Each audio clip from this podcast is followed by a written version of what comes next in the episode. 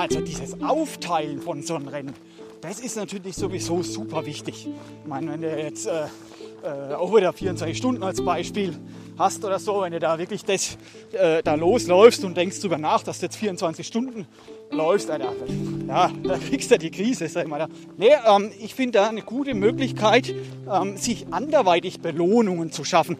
Beispiel beim, beim Spartathlon zum Beispiel, da habe ich es immer so gemacht, dass da hast du ja so große Checkpoints, die dann wirklich so äh, automatisch und so Zwischenziele definieren. Und da habe ich dann im Vorfeld mir so Belohnungen ähm, schon äh, zurechtgelegt. Da habe ich meinem Betreuerteam gesagt, pass auf, wenn ich in Korinth einlaufe, nach Kilometer 80, da bleibe ich dann tatsächlich mal zwei Minuten stehen.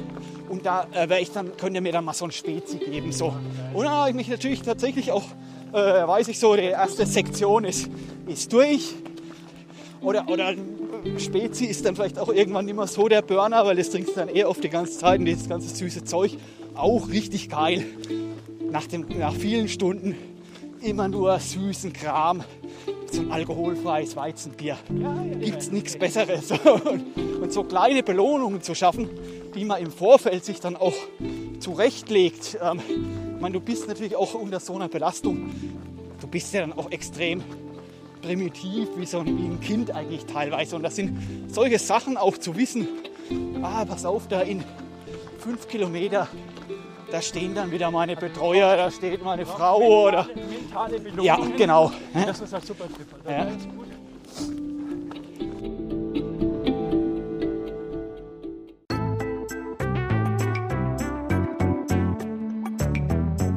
Guten Morgen, Thorsten. Guten Morgen, lieber Flo. Und? Ist wirklich morgens? Na, heute ist es nicht ganz Morgenspaziergang. Äh, eher ein bisschen Nachmittag, aber das haben wir unserem lieben Freund links von uns zu verdanken. Genau. Hallo, Ingo. Ja, hallo, grüßt euch. Ich befürchte, bei dir passt dieses Guten Morgen, weil irgendwann es ist halt jetzt gerade so 4 Uhr am schönen Samstag und du hast beschlossen, du läufst noch ein wenig. Ja, die Runde wird heute ein bisschen länger. Bis morgens. Ja, ich mache den B-Tang um Erlangen, Fürth und Nürnberg rum. Und die 130 Kilometer gehen leider nicht. also müssen wir mal schauen, dass wir auf dem B-Tang auch nochmal einen Podcast machen. Aber heute geht es ja eigentlich um den Florian Reuss. Genau. Und? Und den Bernd. Genau, und den Bernd. Ja, mit denen haben wir gesprochen diese Woche über den Planet Ultra. Nachdem sie uns den Pluto weggenommen haben. Der Pluto, ja stimmt, könnten immer zum Sonnensystem. Jetzt ist Pluto nur noch ein Gesteinsbrocken. Haben wir mal über die Ultraleute mal geredet. So, also praktisch sind die, sind die wirklich so komisch, die Ultras? Das ist eine eigene, eigene Rasse, äh, eigene äh, wie nennt man die? Nicht Rasse, sondern äh, Spezies, genau. Böse Gerüchte. und wie? Und äh, auch ein kleiner Survival Guide, weil letzten Endes der Florian ist ja auch Laufcoach für Ultras. Und da bietet sich ja an, ihn mal zu fragen, ja, welche Lauftipps hat er denn? Schon ziemlich cool. Hättest du eine Frage gehabt an den. Also stell dir mal vor, du hast jetzt drei Fragen frei drei Wünsche. Ich bin jetzt die gute Fee. Und jetzt läufst du heute einen Ultra mit 130 Kilometer. Leckst mich fett. Welche Fragen hättest du denn gestellt? Hm, hm, gute Frage. Also die erste ist, wie werde ich eine Stunde schneller auf der Strecke? Oh, ja. Okay, zweite Frage. Die zweite, was nehme ich vielleicht am besten zu mir und welchen Abständen? Das mache ich auch immer falsch. Okay. Und? Bei der dritte muss ich noch mal ein bisschen nachdenken. Okay, also ich sage jetzt mal die erste Frage, kann ich dir ganz gleich äh, beantworten. Ja, mit einem Laufcoach wirst du natürlich auch äh, praktisch gezwungenermaßen schneller, weil der dich ja auf einen Trainingsplan dann schickt. Und wenn du den dann einhältst, bist du meistens schneller, Thorsten, oder? Ja, äh, ich glaube nur, so wie ich den lieben Ingo einschätze, äh, ist der Ingo ein Mensch, der sein Lauftraining doch mit einer gewissen Flexibilität und Freiheit gern gestaltet. Vor allem, ich muss dazu sagen, der Ingo ist jetzt schon schnell. Wenn der jetzt noch mal eine Stunde schneller ist, dann ist das ist dann schon abartig schnell. Genau. Für den Ingo ist das ja eigentlich hier heute ja nur der, der, der, der lange Sonntagslauf, der Vorbereitungslauf. Ja, was, was bei unser eins ein Longrun ist mit 30 Kilometern, ist beim Ingo halt 130. Naja, Unfassbar. weil ich es richtig in Erinnerung habe, dann werden wir ja alle im April bei Juno starten. Ja, aber ich ja nur bei dem Babylauf. Naja, die Babys laufen auch über 100. Ja, aber 100, ja, das ist ja, ja. Ja, genau. Und gute Nachrichten, wir fahren jetzt gerade mit dem Andi zusammen und der hat uns interviewt. Kommen wir also ganz groß raus mit der Abteilungsgründung und Ingo seinem Betanglauf. Genau. Also, dann würde ich sagen, ah, genau, das war die erste. Die zweite Frage war, was, was man isst. Da haben wir auch drüber geredet. Richtig, Essen, ganz wichtig. Und Thorsten, dritte Frage wäre, Wie sehe ich fürs Zielfoto noch gut aus? die haben wir jetzt ausgelassen. Kann man da spontan antworten an Ingo? Langsam loslaufen und dann stark nachlassen. Ja, ich, würde, ich würde sagen, es ist extrem wichtig, das darf man nie vergessen. Ähm, in jede Trailrunner-Ausrüstung muss natürlich ein Schminkspiegel und dann was brauchen wir noch? Puder und äh, Haargel und Deo.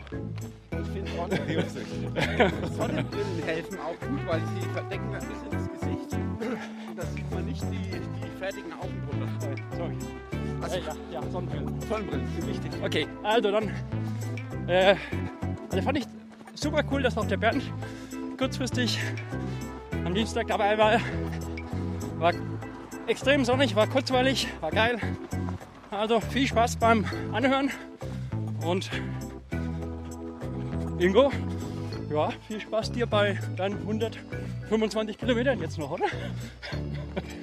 Ja, meine Uhr sagt es irgendwie. Kann man ja dann in der Zeitung nachlesen, irgendwann in der Nordbayern. Oder? Und dann googeln, Betang und Ingo suchen, oder? Ich werde euch auch heute Nacht informieren, Florian. Ja, genau. Meine Anträge mit WhatsApp und so. Ein bisschen nerven. Zwischen zwei und vier. Mach das. Ja, danke für die Wünsche. Ja, ja. Also, let's go. Florian. Also, Florian und Bernd, guten. Morgen. Guten Morgen. Morgen zum Morgenspaziergang hier in der Sonne, traumhaft. Irgendwo bei Würzburg, Genau. bei Gebrunn. Richtig? Ja, genau. Wir sind hier praktisch an den Toren Würzburgs an der Stadtgrenze direkt. Und um die Ecke von Bernd. Ja, ganz genau. Ein paar Kilometer von hier.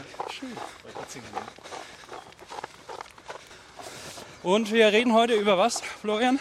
Wir reden heute so ein bisschen über die verschiedenen Themen aus der Welt des Ultramarathons, ein bisschen über Ziele und vielleicht auch, ja, wir, wir schauen mal, wo es uns hinführt. Schreckt Ultra eigentlich ab? Also ist es so, dass die meisten Leute sich so fragen, hey, was für ein schlimmer Mensch, extremer Mensch bist du denn, dass du Ultramarathon läufst? Oder Ja, es kommt halt sehr äh, darauf an, welchen Klientel man sich bewegt. Jetzt bei Leuten, die natürlich überhaupt nichts mit Sport zu tun haben, äh, kann das durchaus passieren. Aber ich glaube, das hängt auch immer viel ähm, und das ist vielleicht auch ein bisschen Selbstkritik an, an sagen wir, uns als Ultramarathon-Szene auch immer ein bisschen drauf äh, mit, mit zusammen, wie wir uns auch selbst präsentieren. Wenn wir natürlich uns so als die verrückten äh, Ultramarathon-Junkies ähm, nach außen hin geben und so, dann haben wir natürlich auch so ein Bild und ähm, ja, letztendlich äh, ist es, also habe ich auch für mich selber auch so die Erfahrung gemacht, ich will das gar nicht immer so ähm, heroisieren oder, oder so, so ähm, martialisch, martialisch darstellen, die Wettkämpfe, sondern so wie es ist.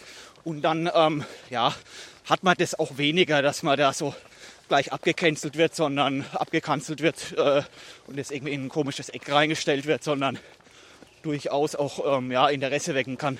Aber äh, also das bringt mich äh, auf die Frage, wenn jetzt ich behaupten würde, Die Ultraläufer sind einfach nur zu lange, zu langsame Marathonläufer.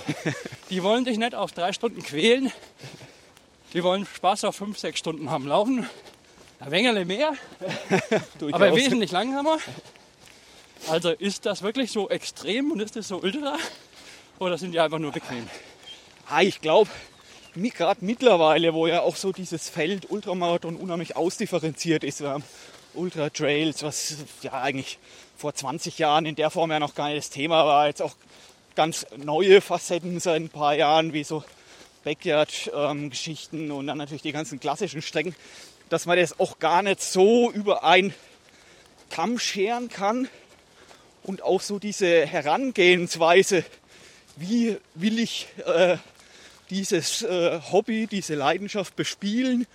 Was will ich da für mich für Erfahrungen rausziehen? Was will ich da vielleicht auch erreichen? Klar, ist ja schon auch ein gewisses Leistungsstreben, ähm, auch äh, dann vielleicht einem gewissen Punkt dahinter, dass man das so pauschal gar nicht sagen kann. Aber ich sag mal so, wenn man jetzt irgendwas macht, dann muss man das ja auch gut oder sehr gern macht, dann ist, korreliert es ja meistens damit, dass man ähm, was auch sehr gut kann. Und wenn, äh, wenn jemand eben sehr lange langsam gut laufen kann und so ist es natürlich auch naheliegend, dass, dass man dann auch irgendwo irgendwann früher oder später genau in diesem Bereich Ultramarathon ähm, landet. Genau. Ähm, ja, das ist dann irgendwo du bist, naheliegend. Du bist ja auch Laufcoach. Und zwar Laufcoach, denke ich mal, unter anderem oder vor allem auch für Ultra. Ja, eigentlich 90 Prozent, 95 Prozent locker sind Ultraläufer. Ja. Und da würde es mich mal interessieren, weil im Endeffekt ist es doch so, man fängt das Laufen an. Und dann ist man froh, dass man fünf Kilometer läuft. Ja. Dann hat man sein großes Ziel, 10 Kilometer unter einer Stunde. So. Und dann, keine Ahnung, macht man entweder auf Schnelligkeit, ja, das große, große, große andere Ziel ist 10 Kilometer unter 40 Minuten. Ja. Oder halt Halbmarathon, Marathon. Und irgendwann erkennt man, okay, hm, also viel mehr macht der Körper dann nimmer mit der Geschwindigkeit. Es sei denn, man tut ihm wirklich weh und braucht viel Zeit. Und insofern die Frage, kommt daher auch so der Ultra-Nachwuchs dann, den du dann sagst, hey, äh, schau mal, damit du Spaß hast, Ja. versuch doch mal mit der längeren Strecke und langsamer. Ja. Also ich sag mal ja und nein. Das gibt's natürlich und ich glaube früher noch vor, vor 20 Jahren oder so war das glaube ich viel häufiger ähm, noch so dieser klassische, Einstiegsweg und so. Aber ich glaube mittlerweile ist ähm, Ultramarathon natürlich auch viel, viel präsenter als noch vor 15, 20 Jahren. Das jetzt auch aus meiner Erfahrung heraus, wie, wie Leute jetzt zum Beispiel auf mich auch zukommen und so, die sagen, hier kannst du, kannst du mich unterstützen für dies und das Ziel. Das sind nicht immer jetzt die Läuf- Läufer, die dann im Marathon schon alles ausgereizt haben und dann sagen so, ähm, hier ist das Limit erreicht, jetzt brauche ich eine neue Herausforderung.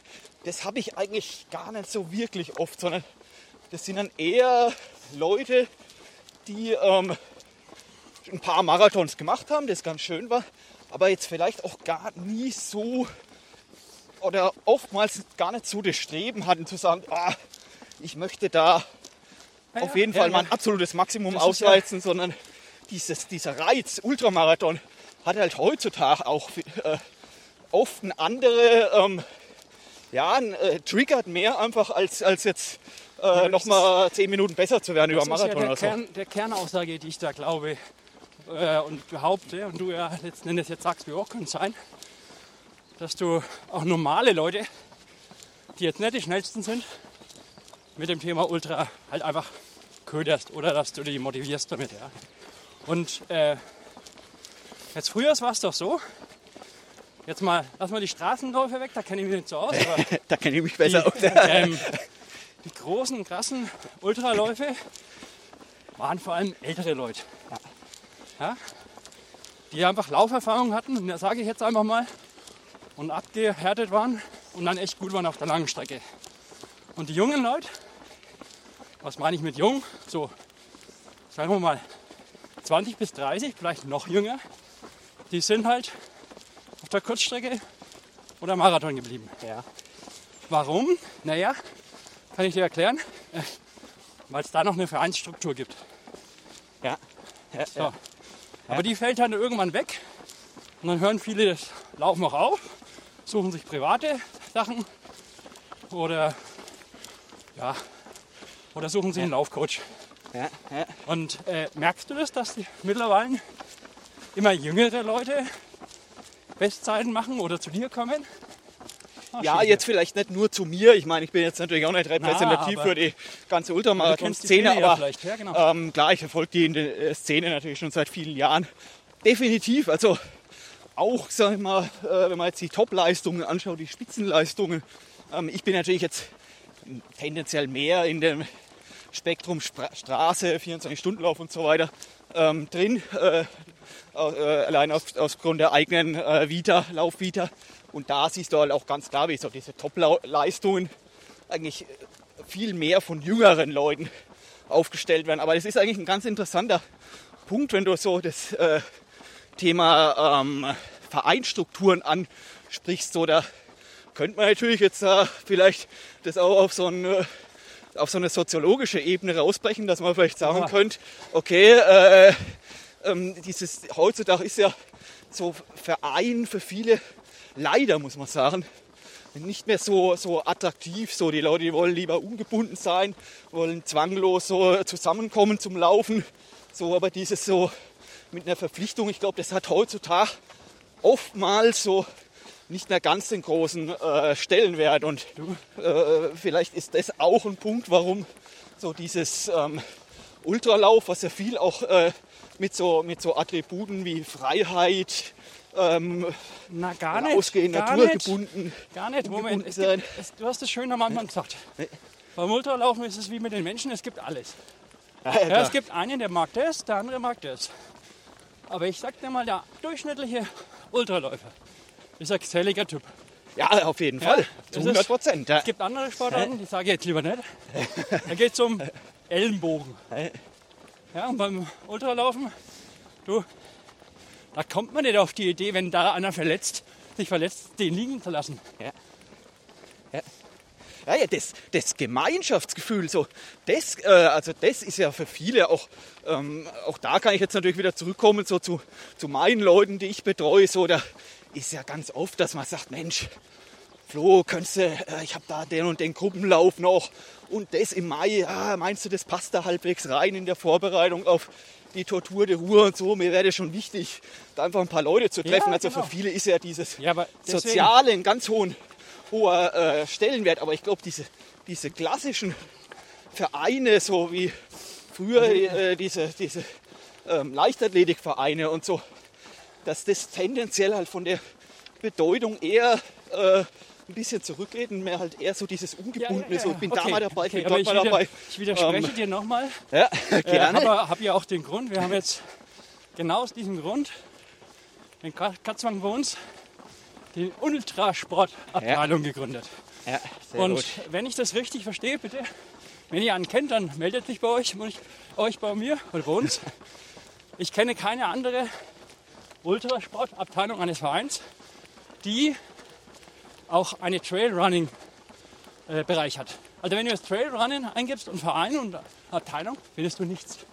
Okay. Und ich weiß es, wir mussten unsere Abteilung anmelden beim Dach, beim Bayerischen Dach Sportverein, Verein, Verband, glaube ich.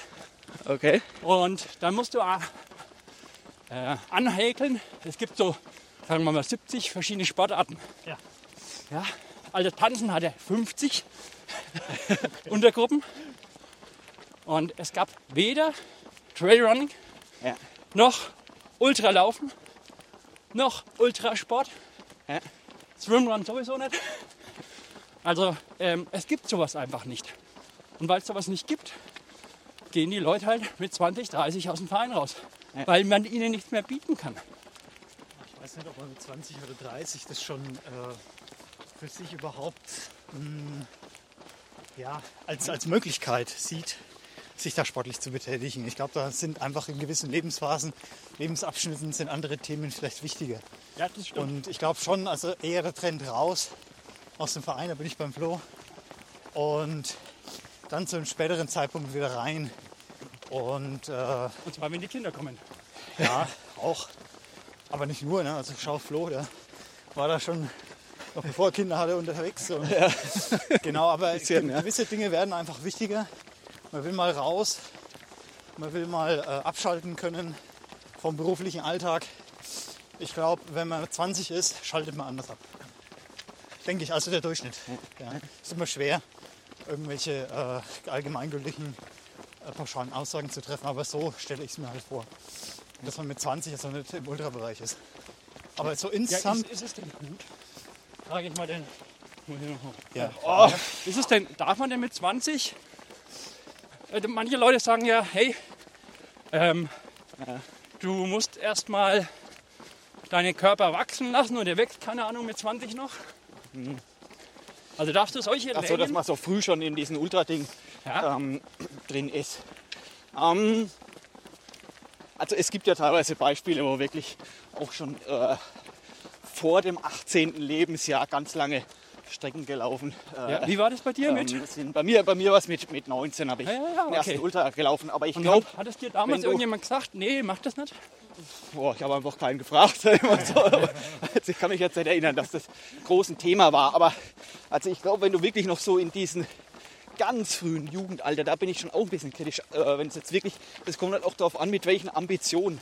Auf der anderen Seite muss ich sagen, da gibt es dann auch genug ähm, Beispiele, jetzt auch hier aus der deutschen Ultramarathon-Szene, von Leuten, die sehr, sehr jung angefangen haben ähm, mit Ultralauf wo das aber die jetzt immer noch 20 Jahre später, und da meine ich jetzt äh, ich meine, sich selber als Beispiel zu nehmen, ist immer blöd, aber ähm, äh, die jetzt immer noch da sind und, und leidenschaftlich gern Ultra laufen. Ähm, und von daher, ich glaube, wo, wo, ähm, wo ich eher das Problem, oder ja, was heißt das Problem, aber ich sehe die Gefahr, wo auf die du jetzt hinaus willst, so, was Verletzungen geht und, und sich äh, zu äh, zerschießen, würde ich tendenziell eher sehen bei dem äh, Kandidaten, den es natürlich auch häufig gibt im Ultralauf, die jetzt jahrelang gar keinen Sport gemacht haben und dann irgendwann so im Zuge der Midlife-Crisis Zu, oder so, zu schnell. ähm, dann auf die Idee kommen, ah, könnte man ein bisschen was machen und sich da vielleicht, weiß ich was, äh, auch nochmal beweisen wollen. Oft sind das ja die aller ehrgeizigsten dann. auch wenn ich und dir dann jetzt- sehr schnell Wenn ich hochziehen. dir jetzt widerspreche und wehtue,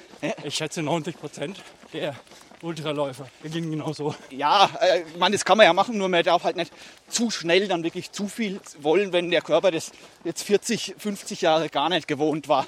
Und ähm, so prinzipiell früher, um da nochmal drauf einzukommen, äh, äh, drauf zurückzukommen, früher Einstieg in Ultra, ähm, man muss halt immer auch sagen, wie macht man das? Weil jetzt, wenn du dann hörst, jemand läuft 100 Kilometer zum Beispiel mit 20 Jahren oder so. Das klingt natürlich auf den ersten Blick klingt es äh, dann äh, zweieinhalb Mal mehr wie Marathon, was ja auch, was ja auch stimmt, aber vom, von dem, was dahinter steckt.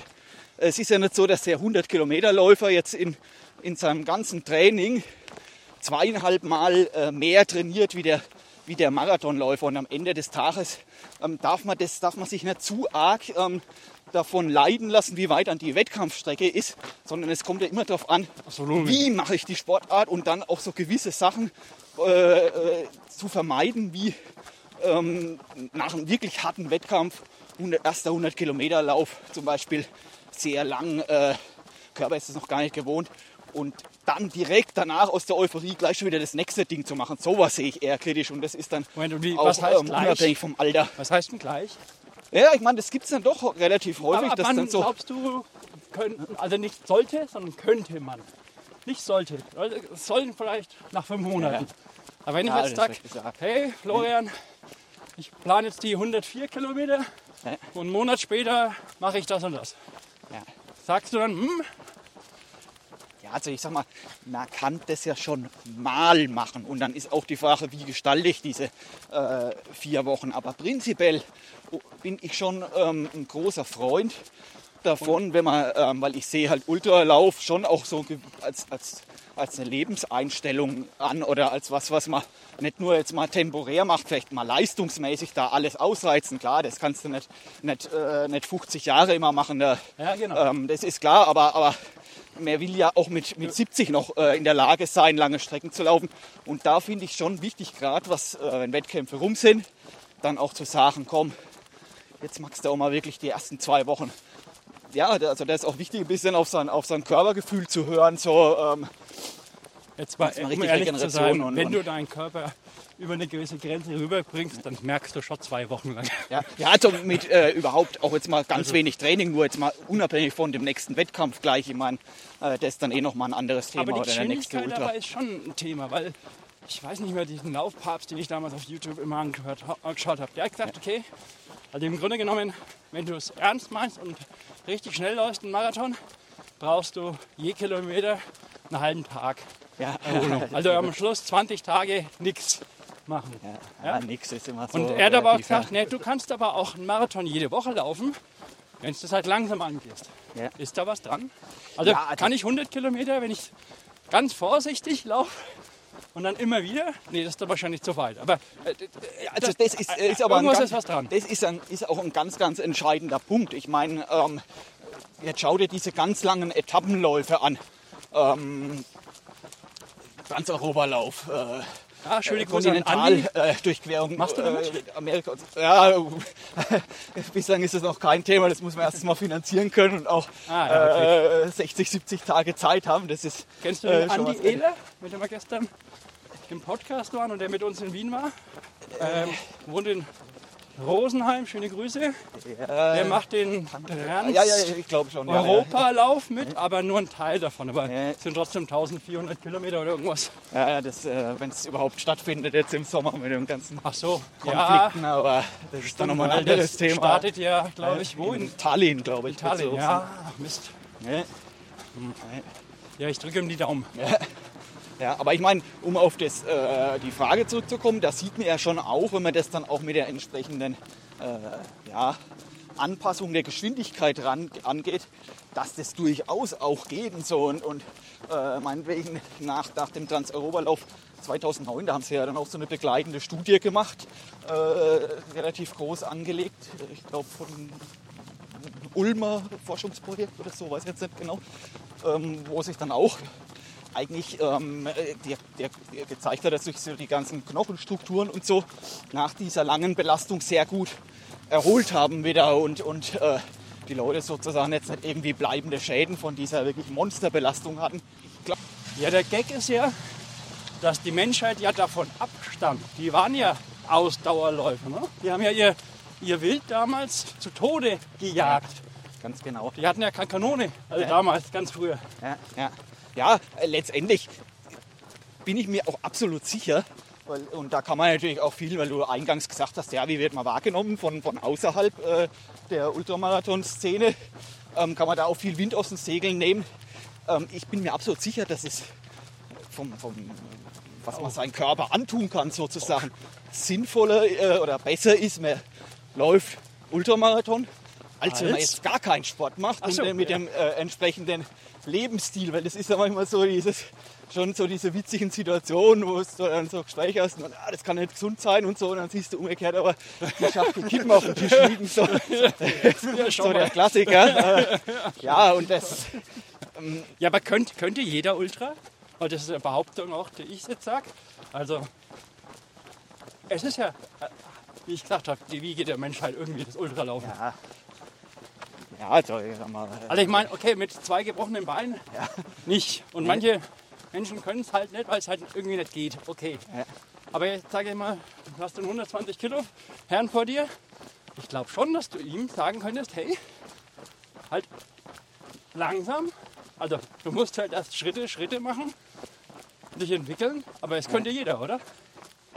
Also, sag mal, wenn jetzt äh, ist natürlich die Frage, was da schon einhergeht, äh, wenn einer über 20 Jahre 120 Kilo durch die Ah, Gegend okay. schleppt, was da schon an, an, an, an äh, jetzt wirklich äh, Krankheiten, die dann vielleicht auch ein bisschen problematisch werden, wenn, man, äh, wenn das Herz oder was Aber- vorgeschädigt ist. Aber gut, wenn man den Teufel an die Wand doch- malen, wir äh, jetzt doch im. Normalfall, im Normalfall ist er ja auch ganz klar, das ist so. Und vielleicht auch, weil du sagst hier, wir wollen motivieren. Äh, das klingt jetzt natürlich alles so abschreckend hier, um Gottes Willen. Äh, ähm, langsam anpassen und so weiter und so fort. Prinzipiell bin ich auch ganz klar der Meinung, man, äh, man darf da auch nicht, äh, das vers- äh, versuche ich auch immer zu den Leuten, die jetzt dann wirklich neu zu mir rankommen und noch nie ein Ultra gelaufen sind, äh, man darf da auch nicht zu arg sich so so abschrecken lassen, weil äh, ich kann mich gut, finde ich zum Beispiel auch so, wenn so manchmal so Berichte zum oder, oder Tipps so äh, zu, zu Einstieg in Laufen allgemein kommen, jetzt mal unabhängig von, Ah, von. Ultralauf. Ja, ja. Da bin ich manchmal total irritiert und ich habe da schon wirklich Radiosendungen manchmal im Auto gehört. Da habe ich wirklich, da habe ich getobt allein im Auto, weil, es da eigentlich nur darum ging, ja, wenn Sie anfangen, dann müssen Sie auf jeden Fall dann erstmal ähm, ich das gespannt. abchecken. Sie brauchen auf jeden Fall äh, Schuhe, müssen Sie auf jeden Fall mal das und das Geld in die Hand nehmen. Dann brauchen Sie ähm, noch einen, einen Pulsgurt und dies und das und jenes. Ähm, und auf jeden Fall nochmal ein ärztliches äh, Abchecken. Okay, das, äh, das, das kann schon durchaus Sinn machen, wenn man jetzt noch überhaupt gar keinen Sport gemacht hat. Aber so dieses, diese vielen Hürden, die dann erstmal so aufgezeigt werden, wo du den Leuten halt auch so schnell mal so ein bisschen Angst machst, so, äh, dass furchtbar viel kaputt gehen könnte damit und viel passieren könnte. Und äh, das finde ich immer höchst problematisch, weil letztendlich muss, ist ja Laufen auch viel, man probiert es aus, man hört viel, in, man hört den Körper rein, man lernt den Körper auch besser kennen, man lernt auch besser äh, Signale zu deuten, ist ja Laufen für mich auch viel und Ultralauf dann ganz im Besonderen. Und ähm, da, da darf man den, darf nicht so, ein- so, ein, so ein Schreckensszenario irgendwie erzeugt werden, sondern ähm, du gewinnst ja in, in 99,9 Prozent gewinnst du ja mit Laufen mehr, als dass du, dass du jetzt äh, kaputt machst, sag ich mal. Ja. Wie du gesagt hast, mit dem Körpergefühl, Flo, ne?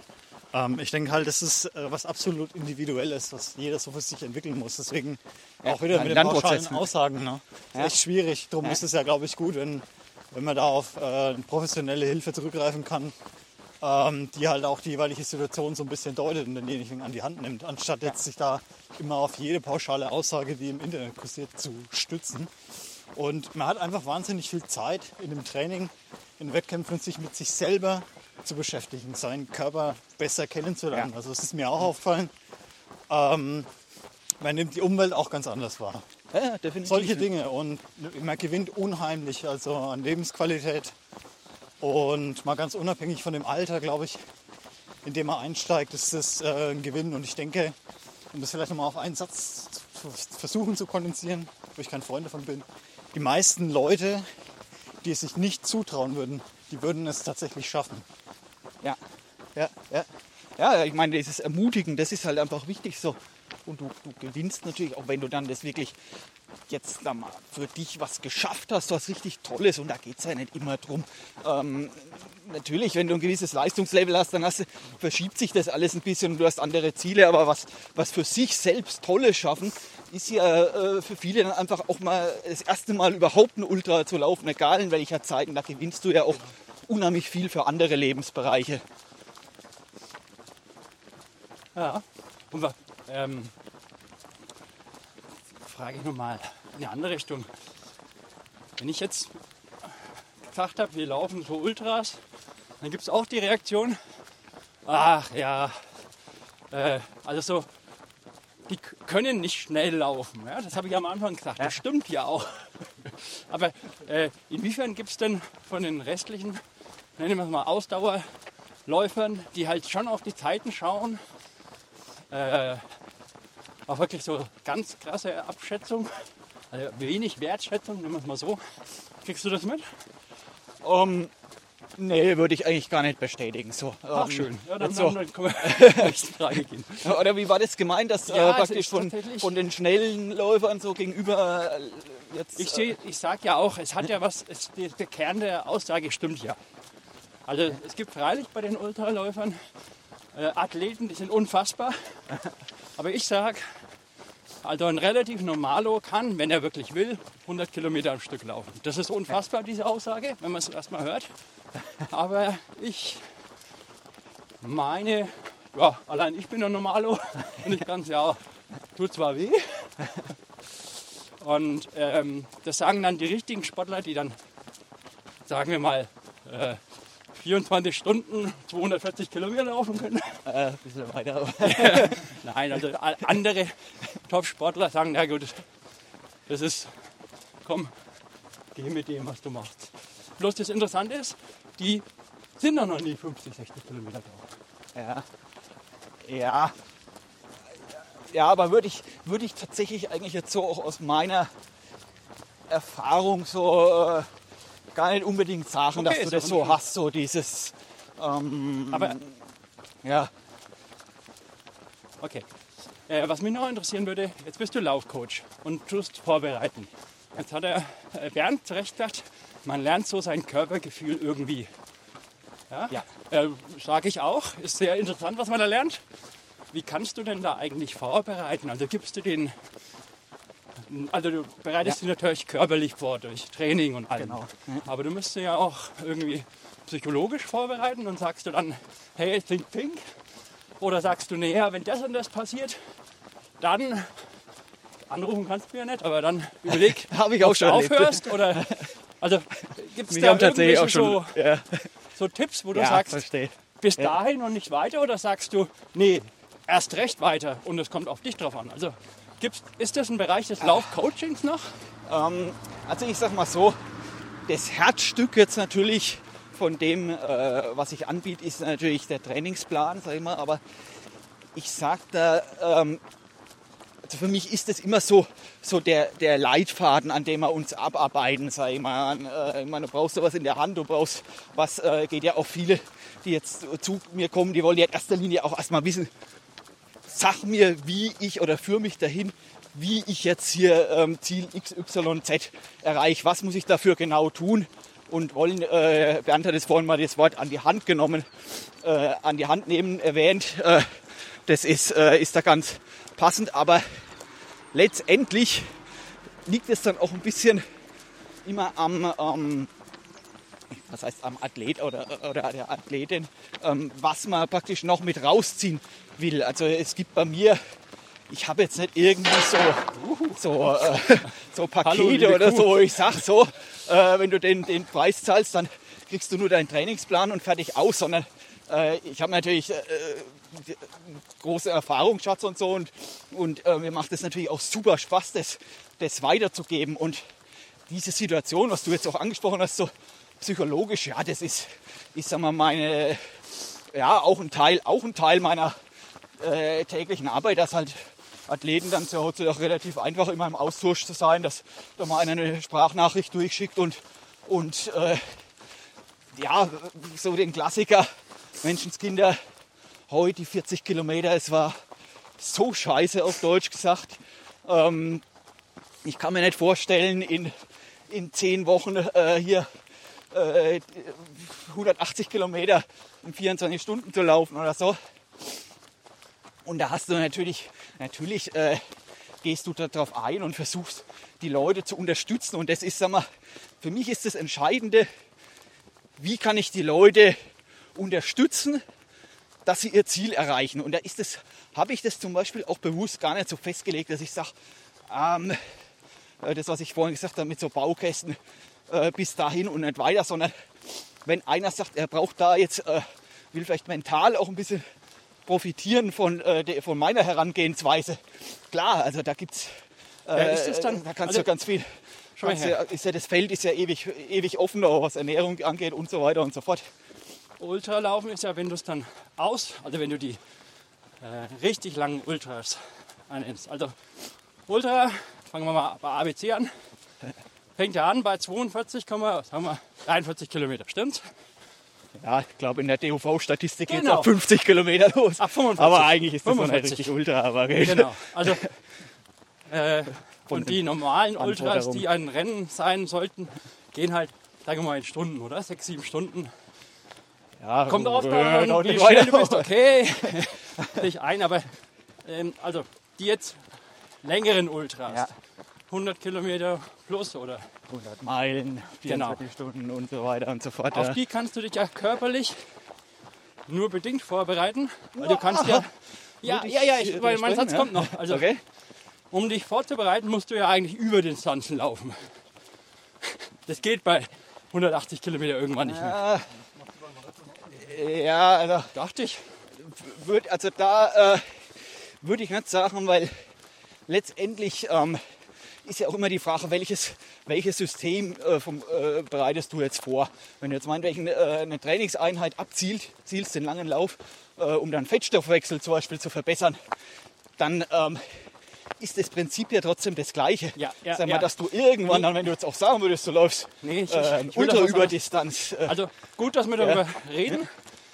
Also ich meine jetzt nicht, also natürlich tust du deinen Körper vorbereiten dadurch, dass du ähm, einfach deinen Fett, äh, Fettstoffwechsel zum Beispiel. optimierst. Ne? Also irgendwie versuchst bei deinen 120 Puls halt schneller und schneller zu rennen. Also dass das Rennen an sich eben weniger anstrengend ist, sagen wir mal so. Machen wir durch Volumen. Unter anderem. Unter ja. anderem. Okay, auch andere das meine ich aber nicht. Ich meine, du kommst in diese Phase des Rennens, äh, sagen wir mal bei Kilometer 110, kommst du im Training nicht. Ja. So, du kannst also nicht diese Situation trainieren. Ja. Und das ist aber die Situation, wo es beim Ultralaufen ja so interessant wird, wo du dann sagst, boah scheiße, mir geht's gerade so schlecht. Ja. Wie soll das gehen?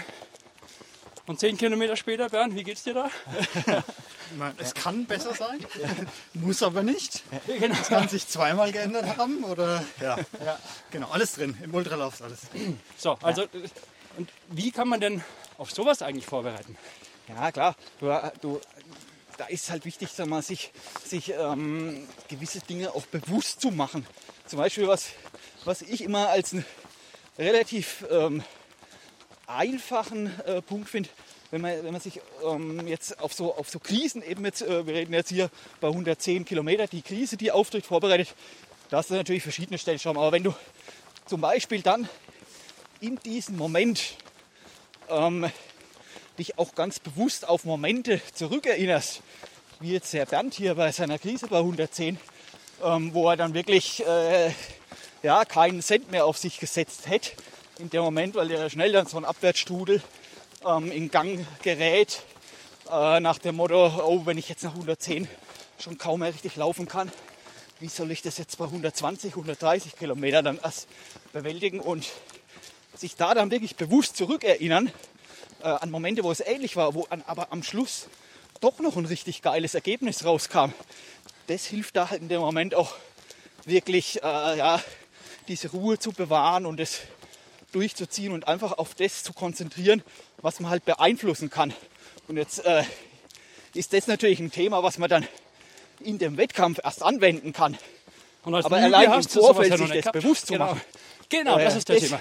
Das, und du musst halt wirklich auf, auf möglichst viele Eventualitäten dich vorbereiten beim Ultralauf, weil das halt auch äh, dieses, dieses Möglichkeiten von auftretenden Krisen Ja, oder von Problemen, das ist halt viel, viel breiter als jetzt beim Marathon. Da ist dann bei Kilometer 35 der Mann mit Hammer im, im schlimmsten Fall oder vielleicht auch im besten Fall. Ähm, aber da hast du nicht mehr diese Spanne, wo es, da kannst du dann auch nicht mehr ganz so viel beeinflussen. Und im Ultralauf ist halt, der Vorteil ist halt auch, es ist nie vorbei. Also hast du auch viel mehr Stellschrauben in, Genau das musst du Ja, dem Jungen wenn du- sagen. Wenn du 110 drei Stunden- Kilometer in deiner Krise. Hey, das Ja. ist ein Riesenvorteil. Es ist eh nie vorbei. Ja, es, es, letztendlich, wenn du drei Stunden wirklich rausnehmen musst, aber es trotzdem schaffst, irgendwie drin zu bleiben in dem, in dem Rennen, mit, ja, im schlimmsten Fall auch mal eine Strecke gehen oder so. Wenn jetzt, keine Ahnung, das Rennen ist ein, Ach, du meinst, 100 mit, es ist nie Meilenrennen oder vorbei. so. Du Dann lebst du- noch. genau, ja, du kannst noch was, du kannst diesen Bock noch umstoßen. Wenn du jetzt meinetwegen beim Marathon, du gehst dran und sagst, du möchtest drei Stunden laufen oder, oder sagen wir mal 3,30, es wird jetzt wahrscheinlich mehr Läufer äh, betreffen. Und du hast dann bei Ki- Kilometer 35 das Problem, dass du drei Kilometer gehen musst, weil du, keine Ahnung, massive Magenkrämpfe hast oder so. Ja, dann ist halt in aller Regel Ja, weil, weil der Zug Zeit, auch dann abgefahren, du kannst dein Ziel hast, nicht mehr genau. erreichen. Ja. Und da hast du halt mehr, du hast halt mehr Handlungsspielraum. Es kann mehr passieren natürlich auch, mehr verschiedene Probleme auftauchen, aber auf der anderen Seite eben kannst du viel mehr auch wieder Okay. zurückkommen innerhalb von so Aber einem das Rennen. ist jetzt super, super spannend. Jetzt bringe ich dir mal eine Metapher. Wenn du äh, steigst ins Auto rein und dann das Kind setzt sich hinten ran. Ihr fahrt nach Kroatien mit dem Auto. Ja. Es ist Stau und dein Kind sagt nach 10 Minuten, wann sind wir denn endlich da? Meine Frage ist dazu, ähm, hilft beim Ultralaufen eine starke Zielfixierung, eine, ey, ich muss das schaffen, es ist genau mein Ziel, da hängt mein Leben dran? Oder ist es dieses, hey, Ja, lauf verstehe. und hör einfach nicht auf und du kommst eh nicht an, so nach dem Motto, du, du läufst halt einfach. Ja, Der Weg ist das Ziel. Ja, ja, das ist aber, ja, ja, ist es, aber ich einfach glaub- dieses Motto, hey, egal Hm, was ist, ich laufe. Ja, ich denke, das ist, das ist auch in ganz, in ganz großem Maße typabhängig. Ähm, wenn ich auch jetzt äh, eben die Leute, die ich jetzt äh, betreue, da versuche ich auch immer so äh, möglichst die, Ah, Würzburg. genau da individuell anzugehen, weil es gibt natürlich Leute, da merkst du schon, denen tut es nicht gut, wenn du so in das hohe Regal rein. Äh, natürlich wirst du dann auch gefragt, Mensch, was traust du mir zu? In, in äh, sechs Wochen wollen wir schon mal ein Ziel definieren und so. Und dann, dann merke ich schon, du, du äh, das, das ähm, ja, verunsichert oder, oder nimmt äh, zusätzlichen Druck äh, erzeugen, der den Leuten nicht gut tut. Das ist natürlich auch ein bisschen, bisschen äh, teilweise Fingerspitzengefühl oder vielleicht auch Menschenkenntnis, die man da an manchen Tagen braucht. Während dann gibt es andere Leute, die brauchen halt genau nee, das, die auch Also- beruflich sehr erfolgreich sind. Neues Ziel. Und um konkret auf deine äh, Frage zurückzukommen, Weil in, der- in der Krise Ja. hilft dir dann, wenn du so verbissen bist, Ah ja, oder hilft dir dann die Lockerheit? Ja, ja, das ist eben äh, genau dann eben auch äh, äh, dann in dem konkreten Fall auch in ganz, in ganz großem Maße äh, eine Typfrage. Ähm, jetzt, zum Beispiel, wenn ich jetzt von mir selbst ausgehe, Ja, also ich, äh, im Ultralauf sind große Ziele mein, mein Elixier. Das, äh, äh, ja, also das macht, macht den, Dann sag nochmal in einem. Satz, was du geschafft hast, dann kann man es auch verstehen. Sonst müssen die Leute wieder googeln. Ja, also so das, was mein äh, ganz großes Ziel war, äh, war, wo ich über viele Jahre verfolgt habe, war Weltmeister im 24-Stunden-Lauf zu werden. Das habe ich 2015 geschafft äh, mit 264 Kilometern. Das war so ein Stück weit ein Lebenstraum und dann eben im gleichen Jahr eben diesen Spartathlon, Athen Sparta, auch als erster beendet, was natürlich auch so auf meiner Zieleliste relativ weit oben gestanden war und, und ja, halt über, über wirklich über Jahre ähm, so eine Magie ausgeübt hat und so. Was für einen Umfang hattest du damals eigentlich? Könntest du mir jetzt nochmal fernab von dem Thema, was wir gerade haben, pro Jahr? Ja, pro Jahr ähm, so zwischen 7.000 und 8.000 Kilometer. Also, äh, aber da waren natürlich dann schon auch Regenerationswochen dabei, das, was ich vorhin gesagt habe. Ich lege da großen Wert drauf, äh, nach so harten Dingern, auch für den Kopf so, dass man da dauerhaft auch die Motivation hat, rauszunehmen. Also kannst du es natürlich dann runterbrechen auf die, ich sage jetzt mal, zehn Trainingsmonate im eigentlichen Sinne. Ja, da waren natürlich dann die Umfänge schon. Wie hast du es dann geschafft, bei den Umfängen dann fast keine Verletzungen zu haben? Oder die kamen halt dann doch? Ja, es ist halt einfach äh, in ganz hohem Maße Anpassung über die vielen Jahre. Genau, okay. So, also, Also kleine Wehwehchen gab es auch damals. ja, natürlich, klar, aber, aber ähm, auch das ist natürlich sehr stark abhängig, ähm, was du jetzt trainierst, wenn du, wenn du jetzt natürlich mörderische Intervalltrainings hier äh, durchziehst, 400 Meter Intervalle oder so, aber dafür geringere Umfänge hast, äh, kann das unter Umständen Mehr kaputt machen. ja, ich will nicht sagen, mehr kaputt machen, weil ich meine, das gehört halt auch dazu, zu, so ein wirklich äh, zum guten Training, dass man auch mal Phasen hat im Jahr, wo man auch solche Themen ein bisschen bespielt. Aber man darf das nicht zu pauschal immer nur an den Umfängen festmachen, das Verletzungsrisiko. Okay, und jetzt wieder zurück zu dieser blöden Ultrakrise. Wenn du jetzt da drin bist, Ja, ähm, kommen wir mal von den Zielen weg, ja, kommen wir zum Körper. ja. Also, jetzt, mir ist klar, dass du so eine Frage nicht beantworten kannst mit, ja, das ist so. Aber mir geht es um Diskussionen und Meinungen dazu. Also kannst du auch wirklich mal Farbe bekennen und sagen, wie jetzt gerade, Ziel für mich schon. Ähm, hört mal auf den Körper rein und sagt, ey, der linke Fuß tut schon seit 40 Kilometern weh. Ich weiß nicht, ob es das gut ist. Ja, das ist ja Körpergefühl am Schluss auch. ja Oder sagst du, naja, ist mir egal, ich lauf. ich sag, es ist natürlich schon extrem wichtig, auf, auf die ähm, Signale zu hören, das definitiv. Genau, was man beeinflussen einem- kann. Genau, ganz genau. Und das ist nämlich der entscheidende Punkt. Ähm, sich darauf konzentrieren, was kann ich ähm, was kann ich irgendwo ähm, in eine positive Richtung ähm, verrücken. Ähm, und da ist gerade, äh, wenn man ein Beispiel hernimmt, man ist im 24-Stunden-Lauf, was ja in meinem Fall häufig das Thema war.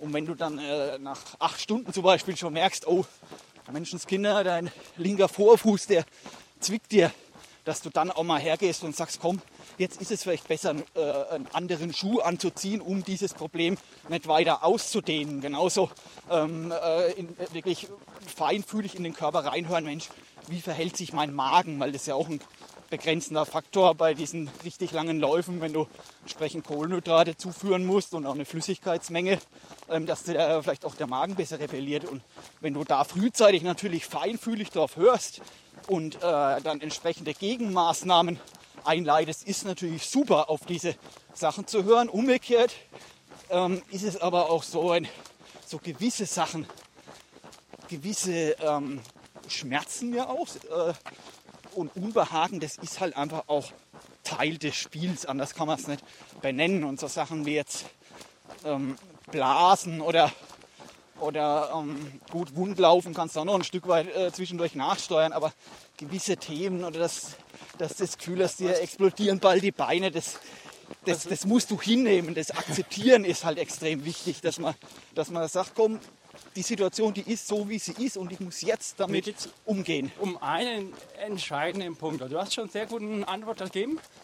Ein äh, Beispiel davon, mein erster 100 Kilometer Lauf, da hatte ich, den drei Tagen davor, hatte ich auf einmal irgendwie im rechten Fuß Schmerzen. Ja?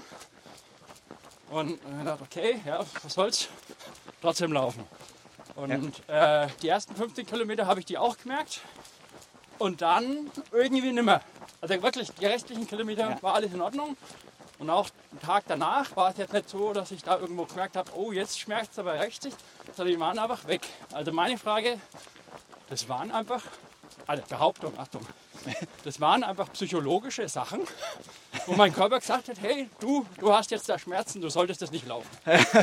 Und äh, das ist ja wirklich so. Teilweise, ähm, sag mal, nicht bildet man sich da ein, aber ist der Schmerz halt, oh, sagen wir, normal.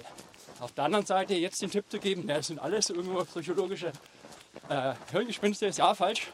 Aber man könnte ja theoretisch, wenn man zur Laufverletzung immer weiter reinrübt, Ja. dann macht es natürlich mehr kaputt. Das will, will natürlich keiner. Also gibt es da irgendwo einen Tipp? Ja, letzt, ne? letztendlich ist genau das aber auch wieder, wir knüpfen immer wieder an, an, an Punkte, die wir schon mal irgendwo, Ja, ähm, äh, äh, genau, ja, ja, ja, genau, die wir tangiert haben, um das jetzt dann praktisch auch mit Futter zu unterlegen.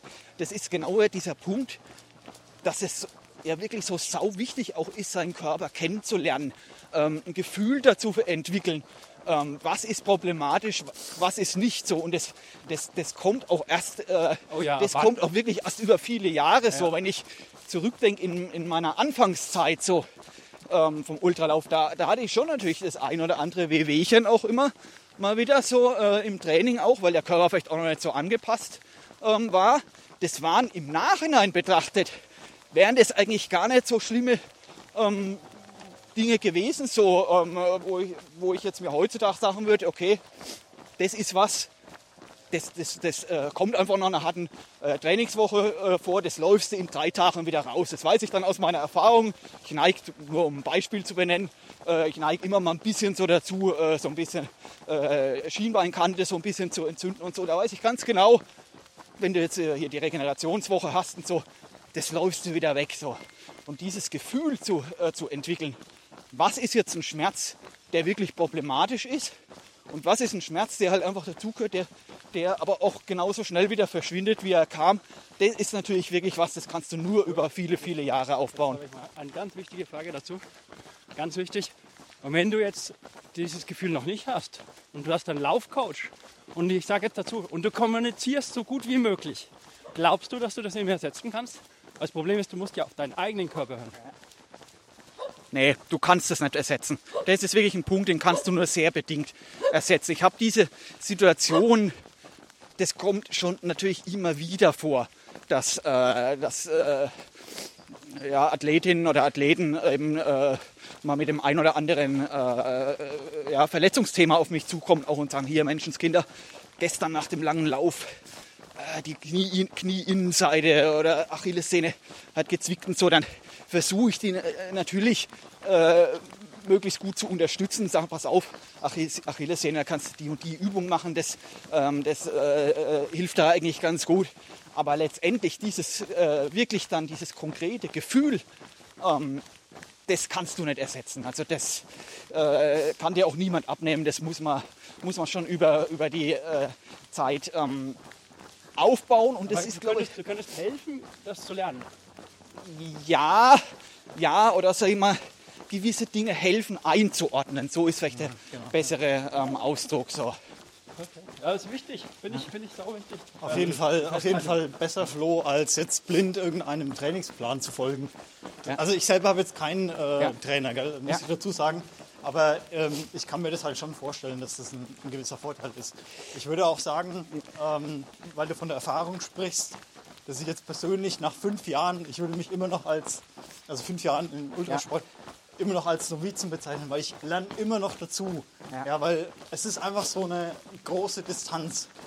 Und äh, in der kann so viel passieren. Du kannst dich versuchen, auf so viele Umstände einzustellen. Ne? Du kannst dir deine Ziele zu verfolgen, vielleicht Dinge visualisieren und so weiter. Aber gewisse Themen, die, die deckst du da halt dann doch nicht ab. Ja. Oder kannst du halt nicht so, selbst wenn du es im Internet nachliest, du musst dir tatsächlich einfach mal erlauben, Ja. damit du dann auch weißt, unter welchen Umständen reagiert dein Körper wie. Wir machen mal kurz eine Werbepause. Ich habe nämlich einen Winzer neben mir. Weil wir laufen nämlich gerade an einem unfassbar schönen Weinberg. Und Florian, du hast hier auch einen unfassbar schönen Weinberg. Genau, ja, so kann man es auch benennen. Ja, ja, so ein kleines, kleines Weinprojekt habe ich auch noch am Start. Wie kommt man dazu als Ultraläufer? Ähm, ja, das ist ja äh, erstens mal in der Familie so ein bisschen verankert. Meine Großeltern haben immer so ein bisschen nebenbei so ein bisschen Wein gemacht. Und ich bin ja vom ersten Beruf auch, den ich ursprünglich gelernt habe, bin ich auch äh, Kellermeister, bin Weinküfermeister. Und erst dann so im Wo, Zuge. wir das, wo hat man das äh, ausbilden können? Oder Ähm, also ich habe hier in Würzburg im staatlichen Hofkeller gelernt und dann ist da ja auch so ein Ah, bisschen übrig, Hammer. so ein bisschen verschiedene Anbaugebiete, mal verschiedene dann- Betriebe kennenzulernen. Dann steht praktisch auf deiner Visitenkarte Kellermeister. wenn, das, wenn das so willst, ja, Geil. genau. Und, und habe ja dann praktisch halt erst im Zuge, wo dann so dieses Leistungssportliche dann so steil ging, äh, äh, äh, mehr auf, auf den Sportsektor gesetzt und daher auch ein sportwissenschaftliches Studium noch äh, gemacht. Aber mein Ursprung ist praktisch im, im Wein. Und genau, äh, um auf das äh, Projekt zurückzukommen, ähm, da habe ich eben äh, jetzt, wir waren ja lange Zeit auch im Frankfurter Raum ge gewohnt und seitdem wir jetzt wieder hier in der Heimat sind, mir auch so einen kleinen Lebenstraum noch erfüllt. Haben die äh, ich Frankfurter auch Weine? Bitte? Haben die Frankfurter auch Weine? Äh, Wenn du ein bisschen rausgehst, äh, geht er dann. Äh, Ah, die kommen dann aus Würzburg, die Weine. nee, nee, nee, nee, da geht ja der Rheingau dann schon in der Nähe los, wenn man dann ein bisschen nach Westen geht. Ähm, also das ist durchaus dann schon ein Thema dort, auch wenn Frankfurt natürlich mehr Apfelwein Ah ja, erstmal okay, ist und ja, so, aber ja, seitdem wir eben hier wieder in der Heimat zugegen sind, im Würzburger Raum, ähm, habe ich da eben so ein kleines Projekt gestartet mit knapp einem halben Hektar. Das wird jetzt wahrscheinlich den meisten Zuhörern nicht viel sagen, so von der Größenordnung. Jahresproduktion knapp 2000 äh, Flaschen und da habe ich eben ähm, ja, so auch nochmal so, ein, so eine Baustelle, wo es mir nicht langweilig wird, neben all den anderen Sachen, die ich da so ähm, ja, treibe. Ich muss dich trotzdem wieder äh, zu dem anderen Thema befragen. So ein, Ja. so eine Wein, ein Weinhang. Der hat gute 30, 30 Prozent, oder? ja, im Zweifel mal noch mehr. Das ist ganz Also der richtig, könnte richtig, richtig, knackig richtig, für Intervalltraining ja, eigentlich rein. Das ist ein gutes Kraftausdauertraining, da wenn du ähm, bergauf, bergunter gehst und vor allem im Sommer, wo ja dann auch viel die Arbeitsspitzen sind, wenn du da dann ähm, zwar schon sehr früh am Morgen rausgehst, aber dann doch ab an so einem richtig heißen Sommertag ab 11 Uhr merkst, boah, das hältst kaum mehr aus. So. Es wird immer heißer und immer heißer. Kannst du auch gleich das äh, Hitzetraining, wenn du jetzt keine Ahnung irgendwo ein äh, Spartathlon oder so laufen willst, in der Hitze hast du dann auch gleich das Hitzetraining mit absolviert. Äh, mehrere vor- Fliegen mit einer Klatsche dir vor, geschlagen. da würdest so einen Weinhang ablaufen müssen. Immer eine Bahn hoch, eine runter. Ja, das, Das, da kommen ein paar Kilometer zusammen. gibt doch in, äh, in, in Radebeul ist es doch, glaube ich, da diesen 24 Stunden Treppen Ja, ähm, ja, moin. Ultra. Und Genau. das ist ja auch äh, zwischen den Weinbergen, wenn mich jetzt nicht alles täuscht. Ich war da. Aber das ist eine Treppe, oder? Ich glaube, das ist eine Treppe immer rauf, runter. Ja, Wahnsinn.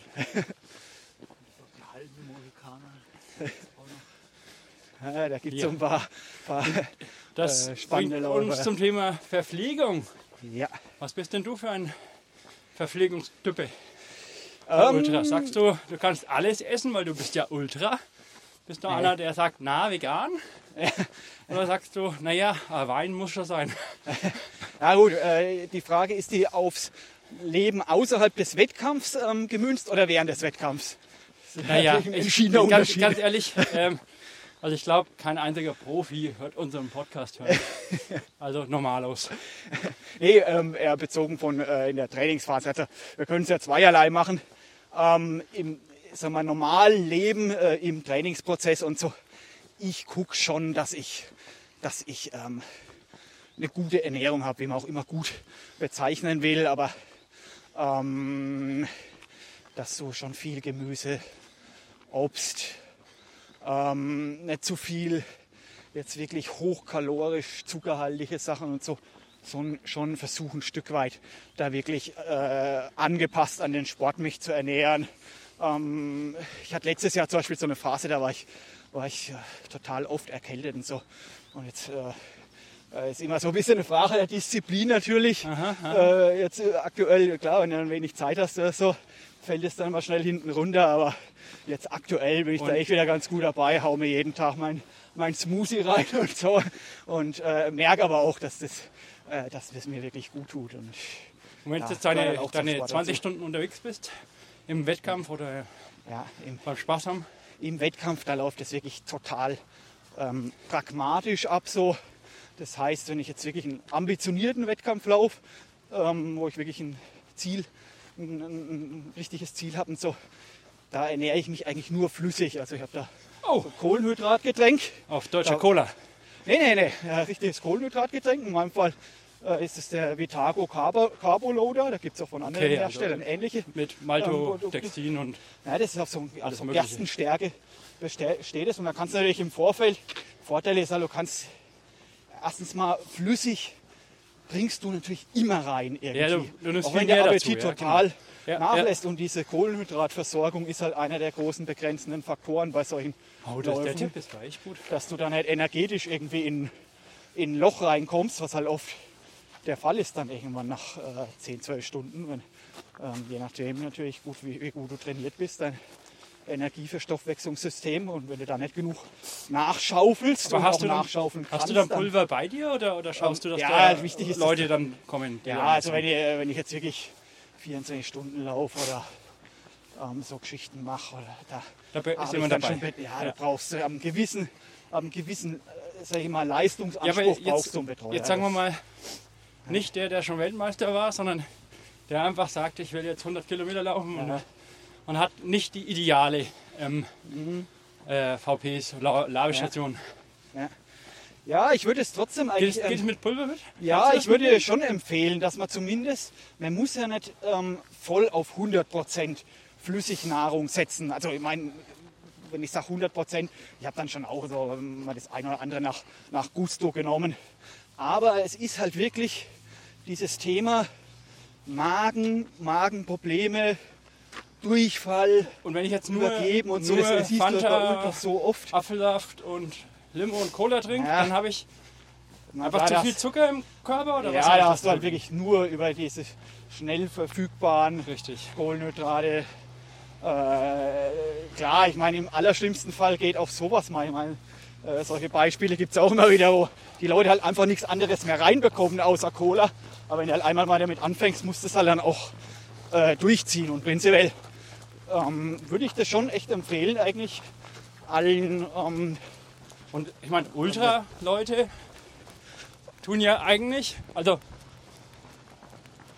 so wenn jemand Gels isst und sowas, ja, Ja. das kommt ja vor allem aus dem Triathlon oder aus dem Kurzstrecke. ja. Die Ultra-Leute haben sowas gar nicht so oft.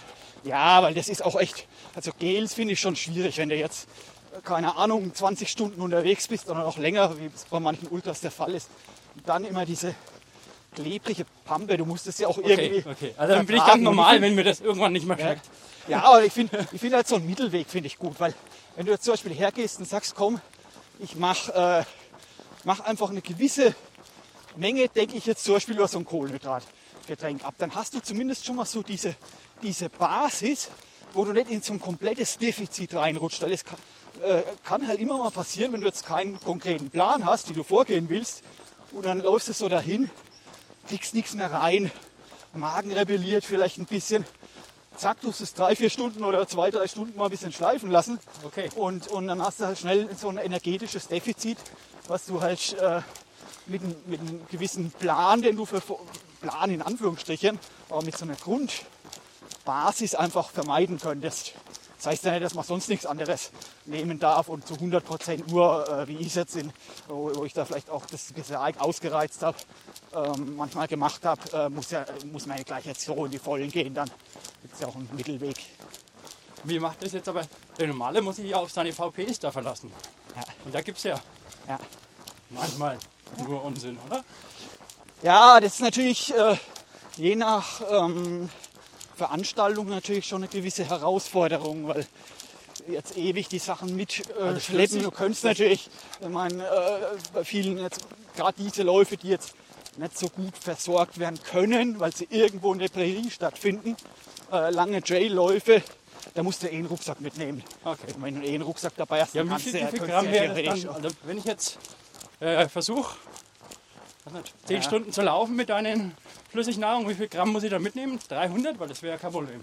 Ähm, äh, also jetzt zum Beispiel bei diesem Vitago, da ist gleich eine, nur als Beispiel, wie gesagt, gibt ja auch andere Hersteller, ist glaube ich eine Portionstüte 70 Gramm und es ist auch ziemlich eins zu eins äh, in Kohlenhydrate. Ich glaube, davon sind 67 Gramm Kohlenhydrate, also kannst fast eins zu eins rechnen.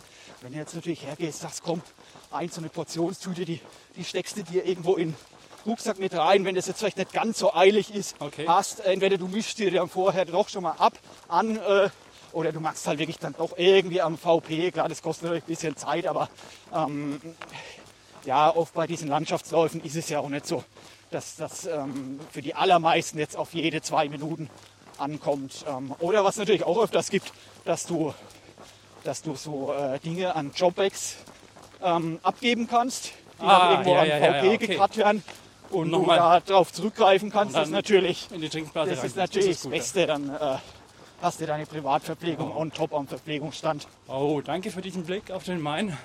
Florian, das schaut geil Ja, aus. durchaus schön hier. Wow.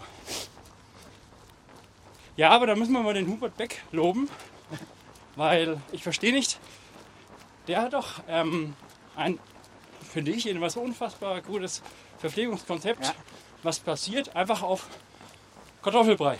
Ja, ja, ja, ja. Und warum isst man nicht mehr Kartoffeln? Oder ich meine, das ist doch günstig, oder? Ja, Das kann doch jeder, jeder äh, Laufveranstalter. Okay, Handarbeit, blöd. Aber es schmeckt halt gut und es ist, glaube ich, für den Körper auch gut. Oder sagst du, mh, das, Nee, das ist, das ist, erstens mal habe ich äh, diese, ich bin ja selbst in Taubertal 100 noch nicht gelaufen, war da immer nur als Referent bislang Ach, du gewesen. kennst die gar nicht, die Äh, genau, aber ich habe es tatsächlich jetzt eben auch über, über Athleten genau diese Rückmeldung jetzt auch schon wirklich mit größtem Lob äh, ähm, bekommen, äh, dass, dass das dort so toll ist mit der Verpflegung während des Laufs. Und weil du angesprochen hast, Kartoffelbrei, das ist natürlich auch wirklich ein super ähm, ähm, ja, ja, äh, Verpflegungsding, äh, natürlich auch ein bisschen eher in die basische Richtung geht. Und Genau. und genau diese Thematik, ich kriege nichts mehr rein, ist halt bei Kartoffelbrei dann doch eher ähm, besser Das gegeben. schon oder, irgendwie runter. Ja, oder weil ich auch vorhin gesagt habe, ich ernähre mich nur äh, flüssig bei so einem Lauf. Das mache ich zum Beispiel schon auch, dass ich äh, zwischendurch einfach mal so eine, äh, so eine Salzkartoffel ganz Ja, so schön äh, im Laufen mitnehmen, ähm, äh, die mir einverleibt. Das äh, also ist schon auch eine der super gute alte Sache. Thorsten hat uns das damals beigebracht. Und das muss man nur jedem ans Herz legen. Kanarische Salzkartoffeln. Man nehme sich einen Topf, da tut man Kartoffeln rein, geht in Gran Canaria ins Meer, füllt den Topf voller Wasser, logischerweise Meerwasser, und tut die kochen. So, und wenn man das daheim nachmachen muss, weil man nicht in Gran Canaria lebt, dann, äh, ich würde sagen, auf den Liter ungefähr 200, 300 Gramm Salz. Also unverschämt viel. Aber braucht ja, oder? Ja, Salz, also, Salzhaushalt ja, ja, auf jeden Fall. Ultras Ähm, ist ja einer der Hauptprobleme, oder?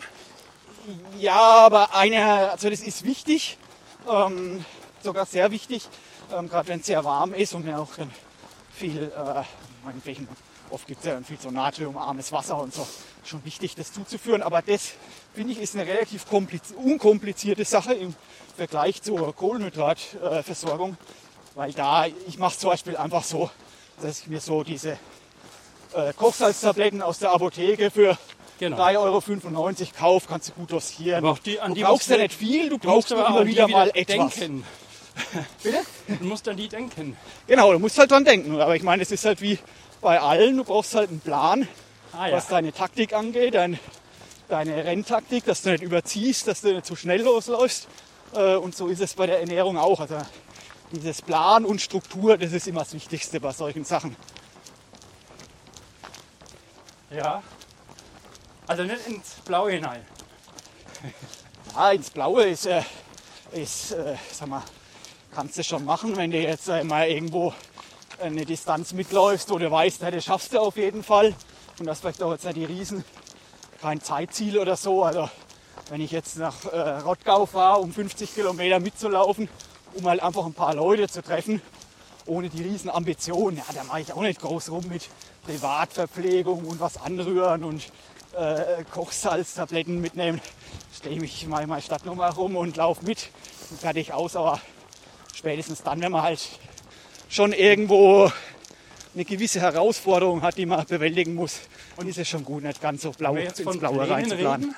Ja. würdest du deinen Athleten im Durchschnitt äh, empfehlen, den berühmten negativen Split zu machen? Oder sagst du, ey, hör mal zu, bei 100 Kilometern gibt es keinen negativen Split? Naja, ähm, prinzipiell bin ich schon absolut ein Freund von einer, von einer eher konservativen Herangehensweise, was die Taktik angeht.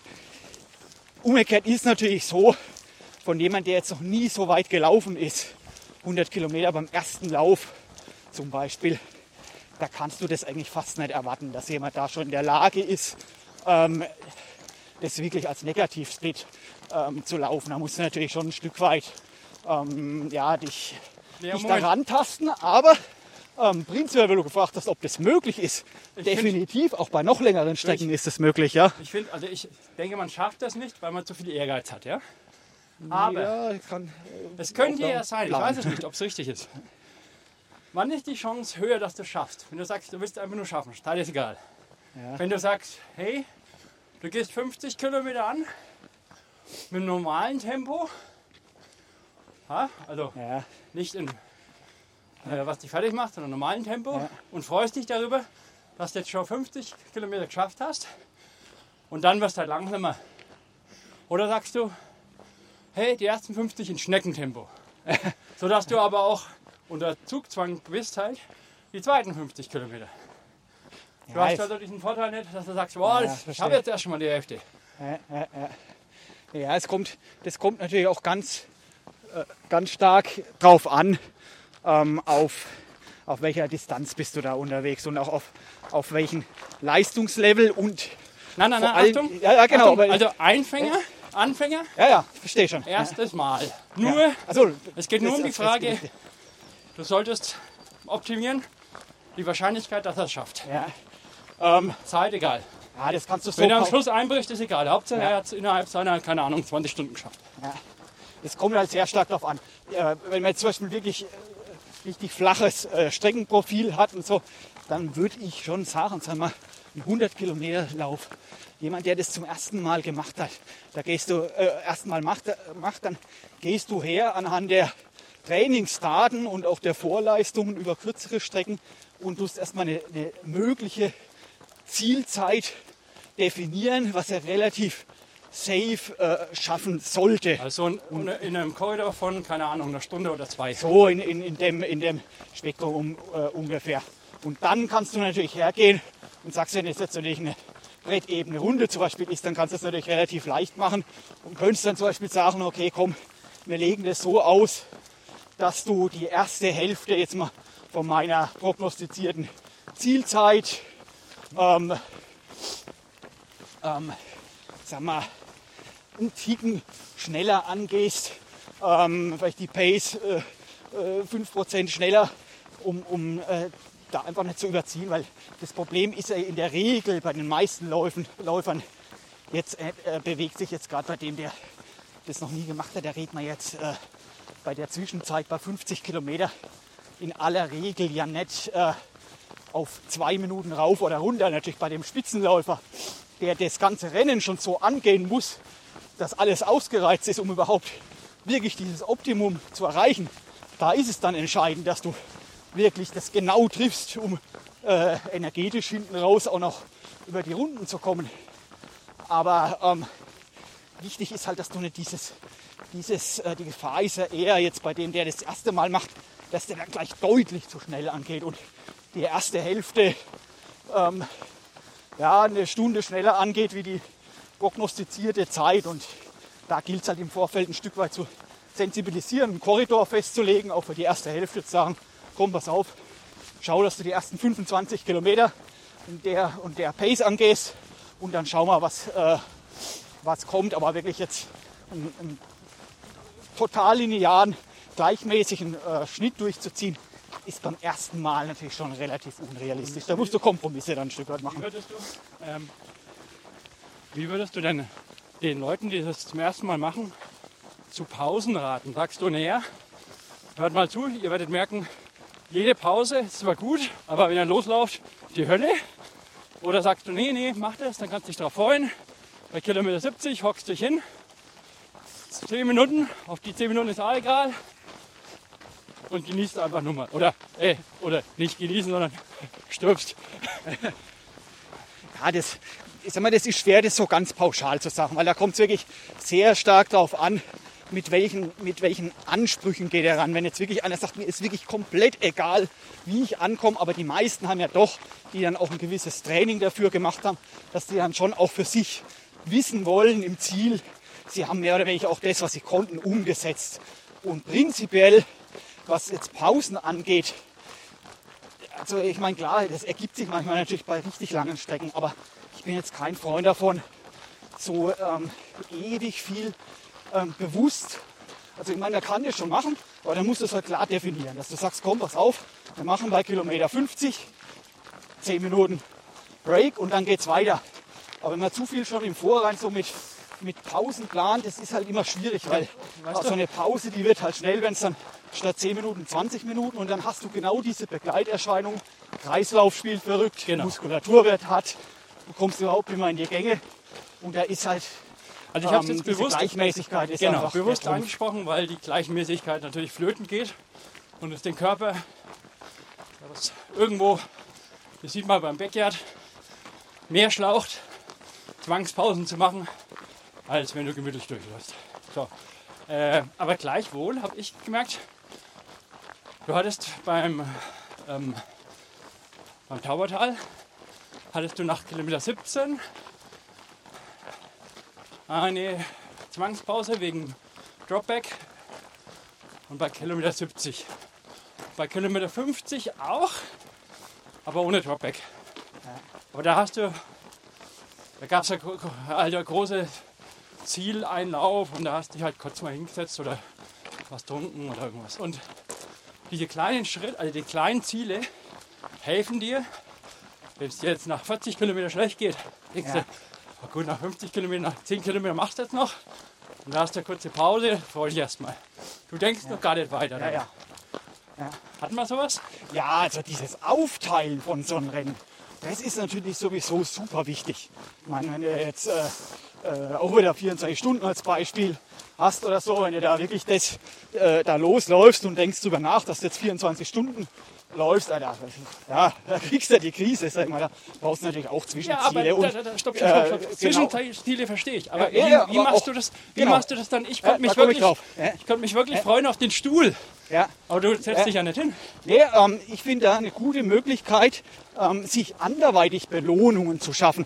Beispiel ähm, beim, beim Spartathlon zum Beispiel, da habe ich es äh, immer so gemacht, dass da hast du ja so große Checkpoints, die dann wirklich so äh, automatisch und so Zwischenziele definieren. Und da habe ich dann im Vorfeld mir so Belohnungen ähm, schon äh, zurechtgelegt. Da habe ich meinem Betreuerteam gesagt, pass auf, wenn ich in Korinth einlaufe, nach Kilometer 80, da bleibe ich dann tatsächlich mal zwei Minuten stehen. Und da äh, ich dann, könnt ihr mir dann mal so ein Spezi geben. So. Ach, geil. Und dann habe ich mich natürlich tatsächlich auch, äh, weiß ich so, die erste. Sektion ist, ist durch.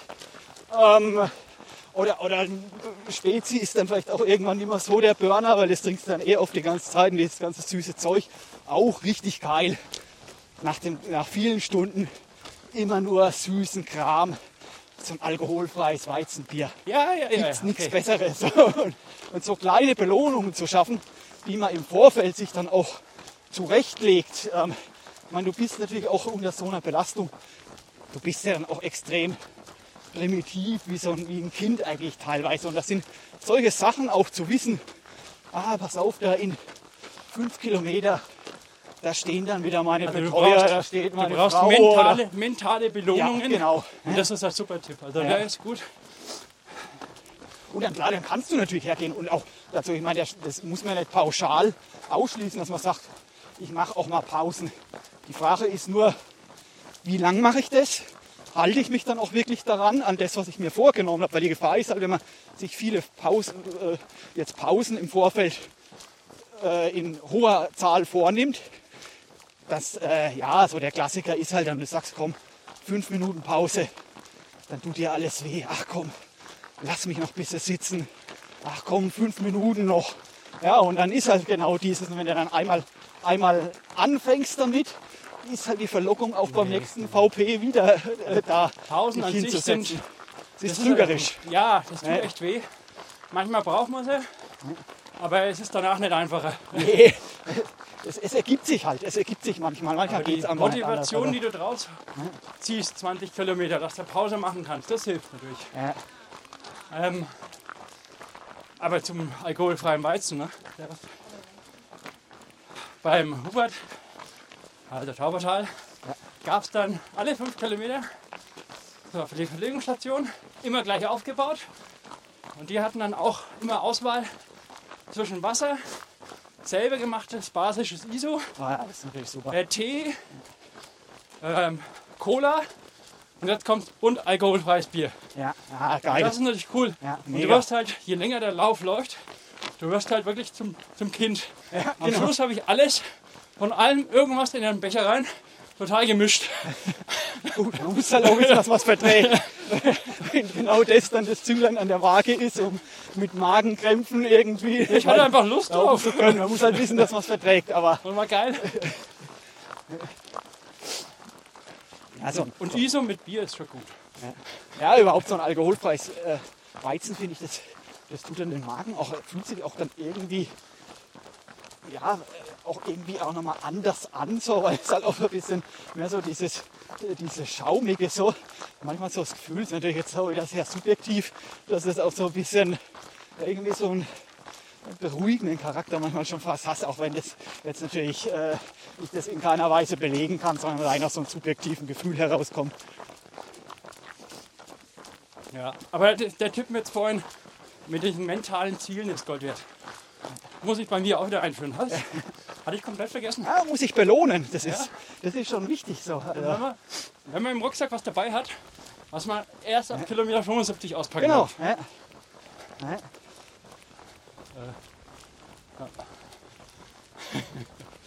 Cool. Ja Mensch, jetzt haben wir gar nichts abgearbeitet von unserer Liste eigentlich. wir hätten uns extra eine Laufliste, eine, eine Themenliste äh, gemacht, über was wir alles reden wollen. Die sieben Do's und Don'ts beim Ultramarathon lernen oder laufen. Ich glaube, wir hatten mehr als sieben. Äh, ich weiß gar nicht, wo wir sind irgendwie von, von Pontus zu Pilatus kommen. aber Das, das macht halt so ein Gespräch aus. Aber Bernd, war schön, oder? Ja, Langsam ist er warm. ja äh, doch, perfekt jetzt. Ne? Die Sonne ist jetzt, äh, scheint jetzt mit voller Kraft. Ich bin warm. Bin heute Abend noch mal doppeln. Schauen wir mal. Lust hätte ich. War auf alle Fälle ein schönes Gespräch. Euch beiden zuhören zu können. Und äh, angenehme Runde und ich fand es eigentlich dann auch ganz gut, dass wir uns nicht so sehr so steif ans Skript gehalten haben. Ja, klappt eh nie. Es äh, ergibt sich halt einfach. Das war nur Service für den Florian und ich.